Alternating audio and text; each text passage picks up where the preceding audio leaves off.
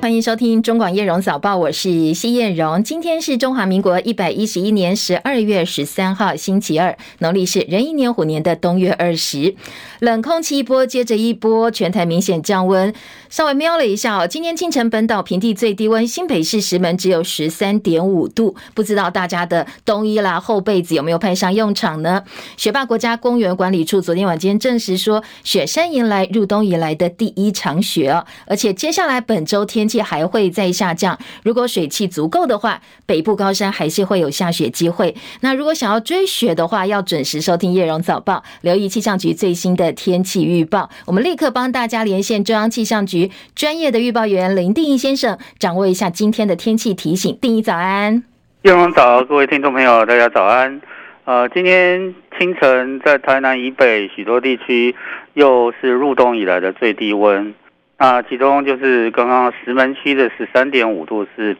呃，就是自动站的最低温。那如果是呃一般的人工站的话，淡水是十四点五度，呃，也是入冬以来的最低温。那今天整体来讲，东北季风影响之下，台湾附近水汽仍然是比较偏多。迎风面的北部东半部地区是阴雨为主的天气，尤其是基隆北海岸以大台北地区。呃，雨势是比较持续，整日都是阴雨凉冷的天气，外出应该要携带雨具备用。那中南部大致都是多云的天气，不过中部地区在云量比较多的时候，也有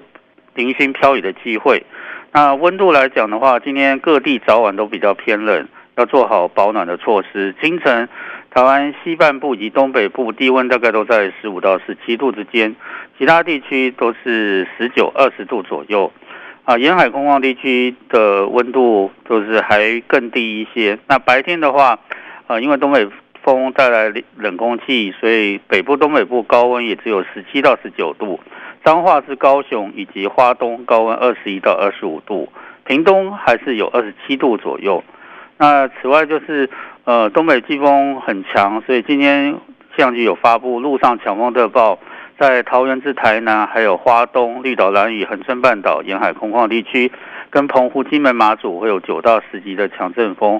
呃，长浪部分，今天在基隆北海岸东半部、绿岛、兰屿、恒春半岛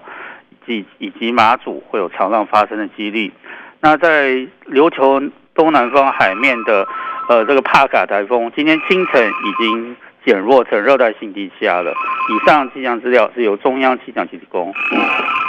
好，谢谢定仪的天气提醒，提供给大家参考。气象局早上很忙碌哦，还有其他媒体在等着气象局做专业的天气分析，所以我们赶快让呃预报员哦去接受其他媒体的采访。再次提醒大家哦，礼拜六今年第一波寒流南下，各地的温度会大幅下降。中部以北跟宜兰花莲的低温，呃，刚才提到哦，其实今天的温度还有十几度，但是到周末之后就剩下十度以下哦，八到十度。礼拜六、礼拜天高山地区有机会下雪。稍早气象达人彭启明博。是在脸书上也分析说，因为北极冷空气锁不住，所以这一波寒流的温度还在持续下修哦。提醒大家，如果呃后面被冬衣还没有找出来的话，赶快把握这两天呢，把一些保暖的衣物准备好，在周末的时候会派上用场的。国际外电焦点相当关注的这一则新闻哦，是美国的核融合人造太阳真的会成真吗？透过核融合技术打造出人造太阳，取得无限洁净能源，一直是科学界想要突破的重要领域。美国加州有一批科学家呢，在这个领域上外传已经取得了重大突破。加上美国能源部预告说，今天会宣布一项相当重大的科学突破，所以外界做了连结哦，说可能是美国的核融合太阳人造太阳这个部分呢有重要的进展了。英国金融时报说，根据知情人士的话说，劳伦斯利佛摩国家实验室利用一种称为惯性限制聚变的过程，它涉及到。世界上最大镭射轰击微小的氢这些离子体颗粒，呃，把一些我们希望实现净能量的部分呢，获得比较重大的突破。很多科学家说，核融合发电站可能还要几十年的时间。不过这一项技术的潜力相当受到关注，因为核融合反应不排放任何的碳，不产生长寿命的放射性废物。一小杯的氢燃料，理论上呢，可以帮一间房子提供。几百年的能源，所以呢，大家非常关注哦。今天美国能源部要公布的这一项重大突破，是不是核融合技术突破？为接下来可能在十年之后，我们取得无限洁净能源，再度哦寄予相当大的一个希望。清晨的美国华尔街股市收涨，四大指数全面走扬，道琼涨了五百二十八点，涨幅百分之一点五八，收在三万四千零五点。标准普尔指数涨五十六点，涨幅百分之一点四三，三千九百九十点。纳斯达克指数涨一百三十九点，涨幅百分之一点二六，一万一千一百四十三点。费城半导体涨五十八点，涨幅百分之二点一四，两千七百七十九点。台积电 ADR 收盘是跌的，跌了百分之零点三二，收在八十点四三兑换一美元。美国今天会宣布十一月消费者物价指数，而联准会呢展开为期两天的会议，预计十四号在台湾时间可能要等到十五号了，会宣布再次升息。不过市场预计升息的幅度呢会比前几个月小。美国持续拉拢盟国围堵中国大陆半导体产业。美国商务部公布了一系列针对大陆晶片出口管制措施，而且收紧向中企销售用在生产半导体的相关设备。今天有外电引述知情人士的话说，日本跟荷兰原则上同意加入美国这个阵营了。美日荷要联手加强管制，对中国出口先进晶片制造设备，而且相关的计划几周之内就会对外公布。深夜收盘的欧洲股股市。因为投资人观望美国联准会这些主要国家央行在本周的利率决策，欧洲股市收盘是呈现下跌的。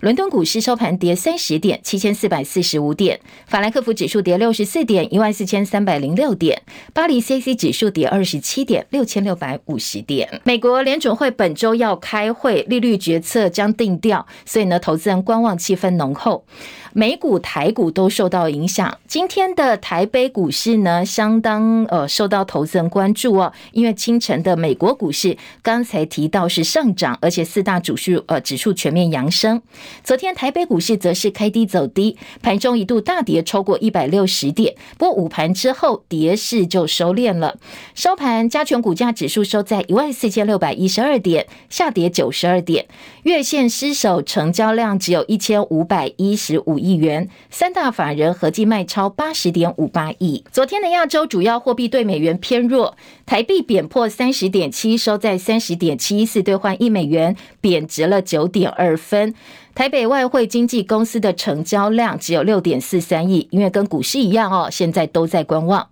产业消息：自行车龙头巨大被曝资金短缺，公司被曝说发了内部信件给协力的供应链，希望对方能够共体时间，从十二月开始到明年的贷款展延四十五天。巨大是全球自行车的龙头，被称为是资优生，所以发布这个新闻稿呢，相当受到业界的关注。不过后来赶快哦，巨大就发了其他的新闻资料澄清说，公司营运资金一切很正常。如果从长期来看，对于景气跟前景，整个市场前景是非常乐观的。那对于内部信件外流，巨大说相当的遗憾。本周是今年最后超级央行周，美国、欧洲、英国、瑞士等地央行会陆陆续续拍板最新的利率决策，可能二十四小时之内会密集的宣布升息。我们的央行也会在美国联准会公布利率决策之后的十二个小时之内跟进开理监事会，而这也是总裁杨金龙任内最后一次的。的理监事会，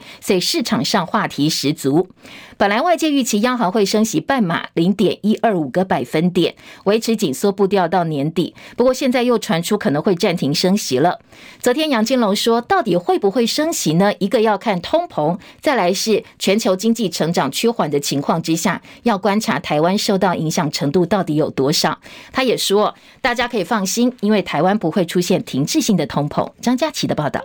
本周，美国联准会即将宣布升息，我国央行接棒召开理监事会议，一般认为利率跟进再调升。立委十二号在立法院财委会质询央行总裁杨金龙，先前曾经强调央行不见得跟着美国升息幅度一致，十二月是今年最后一次理监事会，是否跟进升息？杨金龙表示，目前正是里监事会议前十天的缄默期，不能回答有关利率的方向或内容。但央行会观察通膨率以及我国经济成长是否受全球经济的影响。他认为，央行可以接受的通膨率是逐步下滑，明年降到百分之二以下。立委吴秉叡表示，G20 会议已经提醒全球未来两年会面临通膨跟债务的危机。欧美国家甚至可能出现停滞性通膨。咨询杨金龙我国的情况，杨金龙挂保证，我国不会发生停滞性通膨。杨金龙说：“美国啊、英国哈，还有欧欧盟区这些的地方哈，它的它会发生的概率比较高，但是在我们台湾呢，我们应该是不会。”不过，我国出口无法不受到欧美市场干扰。杨金龙表示，第四季我国出口会下降。明年为全球各主要央行采取紧缩政策，全球需求会下滑，我国出口将持续受到影响。中广记者张佳琪台北报道。主计总处昨天公布十月份全体受雇员工经常性薪资平均是四万四千五百二十八块。不过呢，十月份全体受雇员工实质经常性薪资呈现年减百分之零点一三。当然，最主要还是通膨的因素，这是六年同期首度出现负成长。美国马上迎接耶诞跟新年假期，驻美代表萧美琴今天在双向园表示，台美在年底前还有很多工作，经济合作跟经贸谈判将是最近的重点。在上个月启动第一次会议之后，双边工作层级互动很紧密，他很期待马上可以看到成果。他说呢，台美渴望按照惯例，接下来要举办第三次经济繁荣伙伴对话。回味八年，第二届美非领导人的高峰会登场了。拜登说要接待四十九个非洲领袖，而白宫先前已经预告，在公呃峰会上，拜登会宣布支持非洲联盟以永久成员的身份加入二十国集团 G20。日本新版的安保战略明确记载中国动向，是国际秩序空前最大的战略挑战。而今天，日本公布了他们票选二零二二年的汉字年度汉字，今年选出来的是“战争”的“战”，最直接指涉当然是二零二二年二月爆发俄罗斯入侵乌克兰的战争，让全球陷入大战边缘。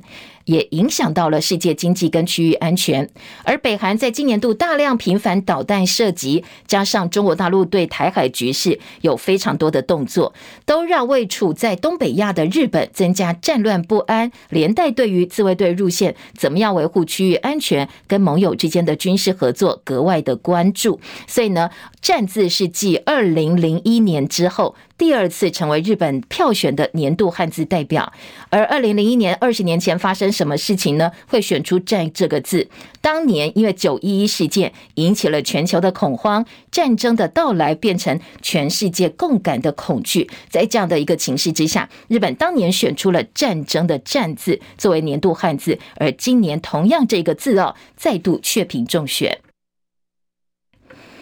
今天的国际关注话题在俄乌战事部分，克里姆林宫宣布俄罗斯总统普廷取消年终记者会，这是十年以来第一次，没有说明原因。不过显然跟乌克兰战争不太顺利有关系。而俄罗斯入侵乌克兰已经迈入第十个月，乌克兰总统泽伦斯基今天分别跟美国总统拜登、法国总统马克宏以及土耳其总统埃尔段会谈，希望透过外交寻求解决冲突的方式。路透社报道说，泽伦斯基晚间的录影谈话表示，他一直跟伙伴努力合作。他也预期在一系列的国际奔走之后，下周渴望有重要成果。而泽伦斯基跟拜登、马克宏、埃尔段先前已经多次对谈了，不过在一天之内连见三个国际领袖并不寻常。埃尔段办公室则说，今天埃尔段跟俄罗斯总统普廷也通了电话，希望能够赶快解决冲突。另外，泽伦斯基跟 G7 向乌克兰提供更多武器，再度公开喊话。他说，他的国家需要大概二十亿立方公尺额外的天然气，才能够度过这个冬天。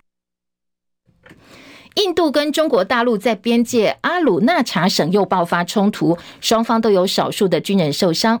阿富汗首都喀布尔有一家大陆商务旅客常常住的饭店遭到攻击，多名武装男子在旅馆里头开火。阿富汗安全部队赶到现场，至少有三个歹徒被击毙。大陆疫情部分呢，在白纸运动之后，防疫逐渐松绑，新增的确诊人数持续减少，跌破一万例。昨天公布的新增本土个案，大陆部分八千六百二十六例，连续十四天降低。不过，你观察在地方哦。大排长龙的发烧门诊患者明显增加，很多在地方包括了呃北京、包括广州、上海、武汉、成都、重庆，排队人龙甚至比封控期间要等验核酸的规模还要长还要大，所以很多人对官方公布的确诊数字是存疑的。大陆也爆发了所谓药物短缺的危机。大陆新冠专家周明表示，在大陆放宽防疫规定之后，预期一个月之内疫情会达到高峰。接下来呢，可能有关单位要先预想的是，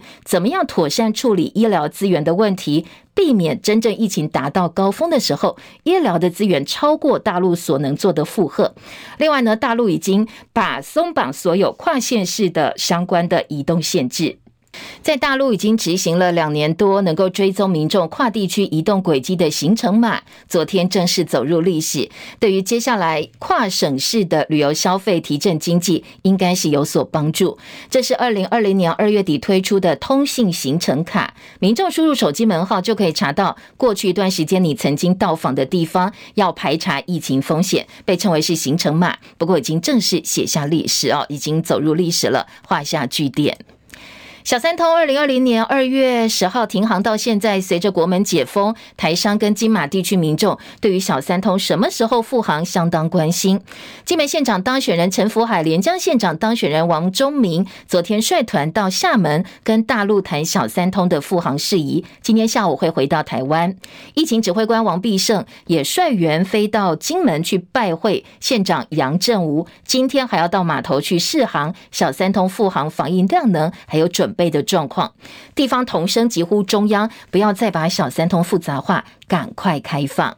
昨天在小三通议题热议之际，大陆呢这几天通知暂停包括金门高粱等相关台湾的水产品或者是食品酒类进口，让这一次呢很多政治人物到大陆去谈小三通复航之外，又增加了一个议题哦，金酒跟相关的贸易问题。除了刚才提到当选的两个县长之外，国民党立委陈玉珍、立委陈雪生，还有多名议员。还有亲民党主席宋楚瑜也都去了解问题了。昨天陈玉珍搭机出发前特别强调，金门已经不能再等了，希望能够赶快解决问题，找到方法。不管是小三通哦，或者是金九消往道路这件事情，都是一个没有办法等待的事情。这件事情是急如星火，到底是需要怎么样具体的文件哈，或者是呃要有怎么样的沟通的这个管道？希望建立起这样的一个联络窗口。哦，让这个不管是我们金门高粱也好，或者是我们呃台湾很多产业界哈，就是呃许多的这个产品，是不是可以让两岸之间有一个更好的这个往来？行政院长苏贞昌昨天说，他担心的是什么呢？他说，如果这个时候轻率对中国大陆开启国门的话，会有大批的大陆民众哦到台湾来抢药，造成防疫破口。防疫必须全国一致。尤其面对中国疫情再起，现在连中国人都拼命在抢药。如果我们轻率的不管疫情，也不管中国人的抢药，随便就是大开国门，那过去中国人到香港去抢药的情况，大家要看见。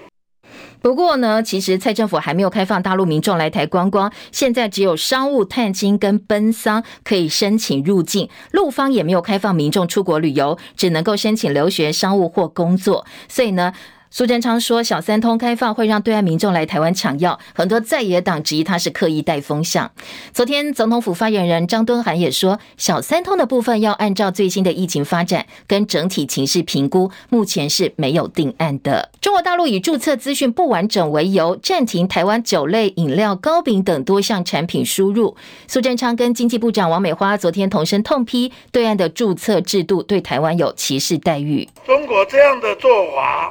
就是刻意要用这种政治手段、行政干预来妨碍自由贸易，非常的不合理。中国的一个注册制度，哈，那对台湾哈又特别的一个歧视的啊这样的一个待遇。厂商如果还要啊继续补件的或者继续说明，我们都会来转成。今天，《中国时报》访问所谓大陆涉台人士，表示其实问题没有这么严重。台湾企业只要按照要求补件，符合要求之后，还是可以正常出口大陆到大陆去哦，不存在所谓禁止进口的问题。而卫福部食药署昨天公布一个统计数字，也可以提供大家参考。透过注册登录的件数七百九十二件增加到八百五十五件，以自行注册为主。所以换句话说，通过注册的件数是增加的。所以食药署食品组的副组长郑维志说：“看起来陆方是真的有在审查。”他说：“业者你可以继续补件，如果资料完整的话，也是有机会可以注册成功的。”不过，台湾食品厂包括义美、统一、黑松、泰山都在这一波名单当中。义美总经理高志明说：“因为标示困扰，已经有几年时间，他们没有外销产品到中国大陆了。”一美内部人士接受媒体访问时则表示，因为大陆要求补件内容部分涉及到机密产业的机密，所以两年前他们就已经放弃补件。另外一间糕点名店嘉德凤梨酥也被要求补件，要求提供凤梨酥的配方、厂房大小等等。所以嘉德凤梨酥昨天发了声明说，他们放弃补件了，现在不要再递了，强调嘉德糕饼始于台湾，接下来也会深耕台湾。足球消息：卡达世足赛的四强赛明天凌晨三点开踢，阿根廷遭遇克罗埃西亚，后天三点法国出战摩洛哥。两场比赛的胜队呢，十八号来踢冠军战。阿根廷九号在激烈 PK 大战打败荷兰，晋级了四强赛。不过阵中巨星梅西他很不满意西班牙的主审马杜，整场狂发了十八张黄牌。所以呢，昨天的外电说，国际足总已经不让这一个主审马杜执法接下来的比赛了。世足赛掀起全球的狂热，大陆媒体说，列明大陆足球发展重点城市的青岛想要争取世界杯主办权。不过，大陆媒体自己吐槽说，务实面来看，你大陆男足要先踢进会内赛，有实力才能够去抢主办权。上一次大陆国足呢踢进会内赛，已经是二十年前的事了。卡达世界杯被指控贿赂欧盟官员，欧洲议会议长警告说，现在欧洲的民主正在遭到攻击。切海伦的报道。欧洲议会副议长之一希腊籍的凯利遭到指控收受贿赂，替中东国家卡达美化形象。包括他在内，共有四个人遭到逮捕，并且被指控涉及腐败和洗钱罪。对此，卡达已经否认有不当行为。英国广播公司 BBC 报道，欧洲议会议长梅特索拉警告，开放、自由、民主的社会正在受到攻击。而欧盟执委会主席范德莱恩也说，这些指控非常严重。他呼吁建立一个新的道德机构来监督。欧盟 BBC 驻布鲁塞尔记者帕克指出，比利时当局近日公布的细节让很多人目瞪口呆。有欧洲议会议员指出，他们对于遭到指控的规模和明目张胆感到震惊。根据报道，上周比利时警方在布鲁塞尔进行了十六次搜查，没收了价值大约六十万欧元的现金，包括电脑和手机也被扣押。此外，希腊检察官已经冻结了凯利的所有资产。另外，有十名议会员工的 IT 资源已经被冻结。以以防止调查需要的数据消失，有监管机构和反对派欧洲议会议员指出，这起贿赂调查可能是欧洲议会史上最大腐败丑闻之一。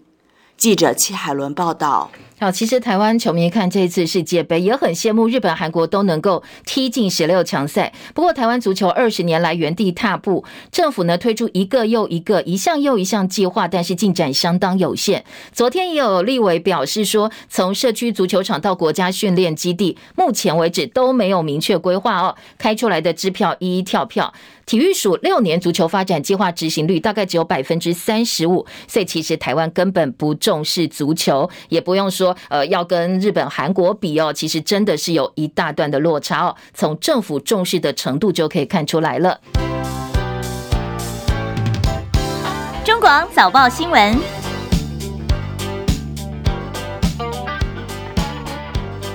早报的头版呢，翻开国内五份早报，两份财经的专业报，三份综合性报纸。呃，财经议题是比较聚焦的，特别是今天的经济工商头版头条，配合内页三版整个版面的报道，还有自由时报头版下半版面，关心的都是我们全球自行车龙头巨大台湾之光哦，竟然呢，昨天无预警发信给供应商，要求票期展延四十五天。过去巨大都被认为是资优生，那在产业部分的评价也都相当好。呃，既然资优生逆风，对于整个市场的前景，财经报纸非常的关心。那自行车的需求雪崩之后。呃，是不是产业链或者产业海啸来袭了呢？今天财经报纸有非常深入的报道。当然，巨大本身的资金，两个财经报都说不是他的问题啦，只是他们觉得这个一损俱损的共荣就是大家共荣嘛。所以巨大是率先把现在产业的状况问题点出来了。但是，一旦这个信件曝光，很多人就开始担心巨大是不是有财务上的问题，所以巨大也赶快发了声明哦，澄清说：哎，没有，我们是一切按照正。正常的。状况在呃运作，只是呢，现在想要跟大家共体时间，所以预先把产业的问题给点出来。好，等一下提供给大家哦，在财经报纸有非常专业的一个报道。中时今天头版头条是阻绝小三通，昨天行政院长苏贞昌拿出来的理由是说，担心老共现在疫情不断不断增温，而且他们刚刚要解封，所以势必会有一段过渡期。说如果我们在这个时候开放小三通的话，那呃，对岸的人会到台湾来抢药，反而变成我们的防疫破口。不过这样一个说法，今天在中国时报立刻打脸说，你相关政策老呃，这个大陆人要进来或中国大陆要来这边呃旅游啦，甚至经商，我们限制都还在，你怎么可能他因为你开放小三通就到台湾来抢药？觉得这个是刻意哦，有一点点在带风向。中国时报头版头条。联合报头版头则是台南学甲枪击案的案发地是民进党中执委郭在清的一个旧厂房。那今天呢，联合报头版头是回到了郭在清他当初涉及的农地掩埋炉渣案，他被起诉了，说他借由这个利用农地来掩埋这些废炉渣呢，不法获利超过二十一亿元哦，这个相当庞大的获利。自由时报头版头条则是在我们现在在讨论公职人员，你要出来选举的时候要先排黑，相关的修法正在进行。自由在头版头条说，国民党接下来要提名的新竹市议会的议长跟南投市议会的正副议长，通通都有提报置评对象的记录。好，来呃这个质疑国民党说，你一方面说要排黑，但是你又提这样的一个人选。那国民党方面说，你当然你修法通过，我们一切按照法律来哦。好，这个是。双方的一个说法，其他头版焦点，联合报还有，呃，刚才我们前半段新闻也预告了美国的人造太阳重大突破，接下来有没有机会帮人类提供干净又便宜的能源呢？这是大家关注的重点。说十年之后提供取之不尽、用之不竭、价廉又洁净的能源指日可待。自由时报头版的下半版面、中间版面说，行政院辖下禁用大陆的影音软体抖音，如果公务人员违反的话要严惩。而自由还有一个新闻是，网红小玉她之前卖换脸的一些呃名片，现在已经判决出来了，高雄市议员黄杰被。可以跟这个呃小玉要求，或者是获得一百万元的赔偿金。中国时报头版还有陈明通，他身为呃很多的政治人物的硕士、博士论文的指导老师嘛，哦，不过现在陆陆续续这些政治人物被爆出可能论文抄袭啦，学位被撤销。在这样一个氛围之下哦，全国的中小学老师接到通知，说接下来如果你要指导学生去参加科展的话，你要先上学轮课，要先上三个小时的课程。那之后了解一下这些呃，在做学术论文的时候有哪些规则必须要遵守，避免抄袭等等的规矩之后，你才能指导中小学生做科展。好，这个陈明通犯错，或者是大学生政治人物的硕博士论文爆出抄袭，你不去要求他们哦，你来要求中小学老师去上课，感觉逻辑有点不通。而且中小学老师说，我们的研习课程已经多到爆炸了，你现在陈明通犯错或政治人物犯错，叫我们中小学老师来扛，真的是不合理哦。今天的《中国时报》把整个事件始末各方的反应、教育部的说法做到了头版，做相关的报道。中时今天另外还有个新闻，就是财经焦点。杨金龙央行总裁来看接下来的房市，明年上半年可能会软着陆。工商经济头版中间版面则是上市贵公司十一月营收写下今年第三季第三低，而且后续还会更糟糕，还会再下降。所以小标题呢，今天直接下淡季来了，那大家要有心理准备。再来，超级央行周美欧升息不同调，美国预测可能会放缓升息，但是欧洲就不见得了。这是工商时报另外一个头版重点。好，扫描了头办所有的新闻重点之后，我们回头来听听看哦，今天相关的报道有哪些进一步的分析。分析，《工商时报》头版头条：库存炸锅，炸锅！巨大票期展延，无预警发信给供应链厂商，要求十二月起到明年三月，把贷款票期展延四十五天。因为巨大呢是国内自行车龙头，所以呢同业会不会跟进，格外引起关注。今天的《工商时报》。头版头条，另外，《经济日报》说，巨大延票砍单，市场大震撼，自行车产业链的海啸来袭，恐怕哦，接下来还有呃后续的业界消息会传出来。今天的《经济日报》在头版呢，把巨大库存的危机跟策略做了表格的整理报道，预料明年的上半年可以解决库存过高的问题。内页新闻呢？经济日报说，其实巨大他手上握有百亿元的现金，为什么要延票起疑窦？有两点待厘清：前三季财报亮眼，财务状况也没有问题。再来，存货冲上三百七十五亿元，比海啸的时候多三倍。另外一家自行车大厂美利达呢，它的库存高达百亿元，而工商时报就告诉你了，他用记者曾丽芳的报道说，巨大资金流根本没问题，为什么要票期展延呢？记者曾丽芳有相关的报道跟分析，我们在广告之后回来哦，提供给大家。好，今天在工商时报的报道当中提到说，巨大今年十月才风光欢度五十周年庆，自信满满喊出要再旺五十年，而且前三季每股大赚十五点零一块，资金流没有问题的情况之下，无预警发信给供应链，要求票期展延四十五天，外人有点雾里看花。说自行车产业其实是在同一艘船上，好的时候大家一起好，像全球疫情爆发，因为社交距离，大家不想搭大众运输工具，所以瞬间呢，自行车产业订单井喷哦，大爆，各家厂商从整车厂、零件厂到经销通路，业绩一片大好，纷纷。呃，扩产啦，扩产涨啦，还是没有办法满足订单的需要。但是疫情慢慢慢慢开始趋缓啦，降价，这个低价自行车库存水位爆满，买买气不在。尽管如此，欧美市场还是相当欢迎高价的运动自行车跟电动辅助自行车。整个车厂的订单还是满手，偏偏遇到缺料，所以一台 e-bike 呢，遇到电池、变速器，如果你少了就没有办法出货，这也是成品、半成品库存大爆满的原因，并不是说呃没有人买，而是因为我缺料，我出不了货，没有办法完成组装一台完整的自行车哦。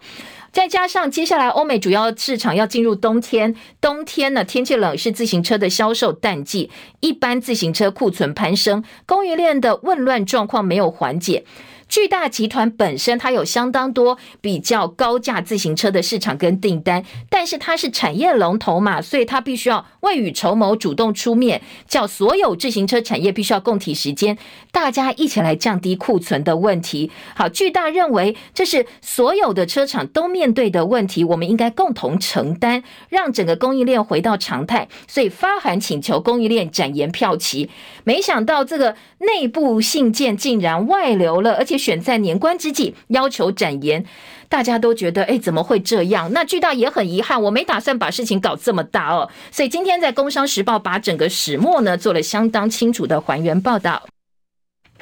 我们也提供给大家参考啊。今天不管是财经报纸，或者是呃这个专业的呃这个不管是专财经报纸或综合性报纸，都非常非常关注的这个新闻重点。继续回来关心的是呃在其他的焦点部分呢，早报综合性报纸的头版跟内页的新闻聚焦。中国时报头版头条是关心小三通，昨天苏奎的说法哦，在头版头条大标，在野炮轰刻意带风向操弄抗中保台牌，迟不开通台商探亲事宜，这个相关的专船呢也不开放。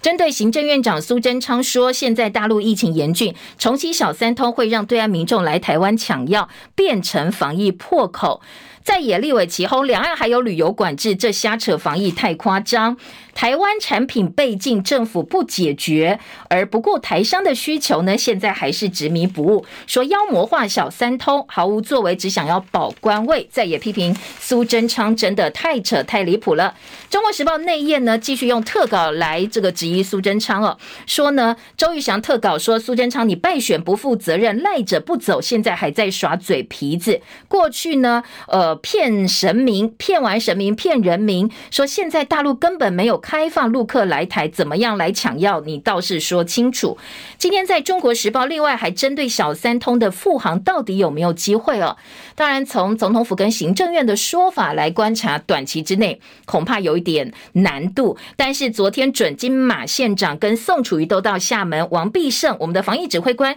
也去现场视察注册这个相关的防疫量能了。所以到底后面还会不会有机会有转圜？大家都在期待。继续。在呃大陆的产品，我们产品输到中国大陆的部分，食药署说业者其实可以继续补件，因为呢又增加十一件的禁止输入大陆的产品，但是又有七十四件注册成功。今天的中国时报把数字做了相关的报道，而在联合报呢，今天也说又有十一件产品被禁，到底为什么老公又不肯他们进去呢？不知道，那我们的呃这个指挥官王必胜说也不清楚原因，但部分大部分全部都是推荐的注册的商商品食品，但是有七十四件自行注册的食品是被大陆获准进口的，所以呢，到底过不过或者是什么样的产品标准到底是什么，我们现在还是不飒飒哦，搞不太清楚。联合报今天的二版版头说，王必胜抵达金门立委到厦门小三通的攻防，宋楚瑜登陆。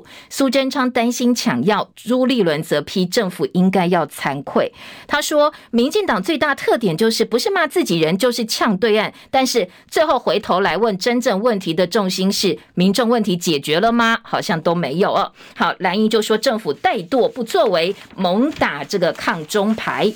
另外一个新闻重点是《自由时报》今天头版中间版面告诉你说，行政院辖下禁用抖音公务人员违规要严惩。李梦燕说会协调，除了行政院辖下之外，其他四院也比照办理。先前都已经讲公部门是禁用抖音、小红书这些大陆的影音呃平台或者是相关的 App，担心治安国安问题。那现在规定，如果行政院的公务人员你在呃这些公部门使用抖音的话，哦我们是会严惩的。虽然公部门辖下电脑禁用抖音，但是公务手机还没有禁用的软体。如果呢，我偶尔查核发现你用的话，我接下来哦会按照相关的规定来惩处。当然，民间部分现在是没有办法去禁止的，因为这可能会影响到言论自由哦。所以在民间的部分暂时是不受影响。继续来听的是在头版的部分呢，再来听到联合报的头版头条。农地埋炉渣，郭在清起诉不法获利超过二十一亿元，学甲枪击案的案外案，检方严查郭，严防这个郭在清脱产。台南学甲枪击案，民进党中执委郭在清的公司变卖的旧厂房是枪击地点之一。那这一间公司当年涉及到学甲炉渣案，就是呃利用农地来埋这些废炉渣。虽然呃，这个在经过多年的调查之后，现在检方确定呃起诉了郭在清哦，说他们不法获利超过二十一亿元，起诉了八个人。但是时间经过这么久之后，很多当地举报的民众说，迟来的正义不见得是正义。他怀疑郭在清早就已经脱产了，所以呢，希望在能够获得理赔这个部分呢，相关单位能够严防防他脱产，真正还给民众一个公道。好，这是联合报今天在头版头条的报道。当然，对于学甲枪击案的案情部分呢，自由时报今天在社会版面除了报道埋炉渣弊案郭在清被起诉之外，另外，在学甲枪击案，《中国时报》说枪手可能已经偷渡柬埔寨了。所以呢，在当事人的部分，呃，这个孔母啊，孔开枪之后，恐怕已经偷渡到柬埔寨。这个嫌犯，他的妈妈公公开对儿子喊话说：“呃，你不要再被别人利用了，赶快回来把事情讲清楚，到底哦是哪个环节，或者是谁指使你这个绰号‘昂姑’的通缉犯？”妈妈说：“赶快回来吧，不要一个人扛下。”好，这是。枪击案的部分呢，以及呢废炉渣案的部分，今天社会版跟呃联合报头版头条都有相关的报道。自由时报头版头条则是来关心刚才提到新竹市的以及南投县的议长，现在国民党提名的人选被自由时报说都曾提报置评对象，无视黑历史，国民党还是推他们参选。好，这两个人，一个叫许修睿，一个叫何胜峰、潘一权，一个是正副议长哦，一个是正议长。国民党说，呃，当然，如果民进党提的排黑条款完成修法施行的话，我们一定会遵守。自由时报刚才的这个台南学甲枪击案，另外联合报在内页说，好像风向有点变了，检警敏感时机大动作。五号先换了学甲分局长，第二天再通缉枪手，七号逮捕共犯，昨天更把整个徐呃卢渣案给侦结起诉。好，联合报说，为什么讲风向变了呢？认为啊，这是有利参选民进党主席赖清德扫除地方势力介入政坛观感不佳的障碍，要帮这个赖清德开始铺路了。好，这是联合报的报道。继续来听是中国时报头版下半版面说，教育部最新的规定，指导科展要先上学伦课，老师气炸了。陈明通犯错却要我们承担。昨天教育部公布，二零二四年元旦开始，中小学老师你要指导学生去参加科展，先上三小时学术伦理课。他们质疑说，在这个时候规定这个样子，那国安局长陈明通在台大国发所指导学生惹出论文抄袭风波，有违学术伦理，但是却要我们中小学老师来承担。举例来讲，就好像有人违规出车祸，你叫所有人去参加交通讲习，老师研修课、研习课已经够多了。教育部说没有啦，我们这个是因为去年科展有评审说部分参赛的作品一稿多投，违反学术伦理，所以呢，我们才叫大家来研商一下，希望呢能够让小朋友知道相关的规定。但是全国教师工会总会说，哎，我们科展办了几十年，又不是现在才办，老师们对于所谓学术伦理概念都很清楚啊。那祸又不是我惹的，你不要趁机哦把我们拖下水。另外，呃，在内页新闻，当然关于赖清德的部分呢，还有说民进党的党主席补选，昨天开放领表，第一天是没人登记的。已经宣布参选的副总统赖清德，因为确诊在隔离当中，可能明天解隔之后才去领表。台湾民意基金会董事长游盈龙说，赖清德宣布选党主席会有国王人马反扑，但是党政人士说，他本来就是各派系协调出来的啦，至少就算有人要反扑，时间也不会是现在哦。再听到北北基桃的小内阁，准台北市长蒋万安公布第一波小内阁人士，曾经担任新北市、高雄市副市长的川博李四川，一如大家预期接了副市长。蒋万安也跟新北市长侯友谊借将，新北财政局长李泰兴转任蒋市府的秘书长。那还有一个女性的都发局长王玉芬，很多首长这次哦，蒋市府内阁都是来自新北市政府，所以预料双北接下来会密切合作。另外传出还有个副市长是国民党立委林义华，但是因为有立委补选的问题，所以这个部分呢，蒋万安市府到目前是没有松口的。准基隆市长谢国良公布邀请前行政院副院长邱创焕的女儿媒体人邱佩玲担任基隆市的副市长，他的党籍是台湾民众党哦，所以这是另外一个话题了。好，再来，呃，在台北市议员的补选部分呢，TVBS 民调中心公布了一个最新民调，王宏威的支持度百分之四十六，吴一农百分之三十八，两个人差距八个百分点。另外，中立选民百分之四十九支持王鸿薇，支持吴怡农只有百分之二十三。吴怡农提出的松基迁建政策，蓝绿攻防，就连绿营自己哦也质疑。民进党立委杨耀他公开反对，因为他是离岛立委嘛哦，他说呢，一旦迁建对离岛的交通会造成影响，甚至影响到国安国防，所以吴怡农说，我们会确认防线服务不影响的情况之下。呃，才来这个进行松山机场的迁建。王宏威则说，这影响层面真的很多。如果你只是为了选举提出来，变成蓝绿都有意见的尴尬局面。吴一农，你先在党内沟通吧。然后呢，建议你要去找国防部补补课。昨天在台湾的疫情部分，新增一万零八百二十四例本土个案，跟上周一相比增加百分之六，连续四天上升。另外，死亡中重症个案都是三十一例。指挥中心疫情监测组长周志浩说，接下来会维持单日一万多例。王必胜则说，疫情不会一直下降到零，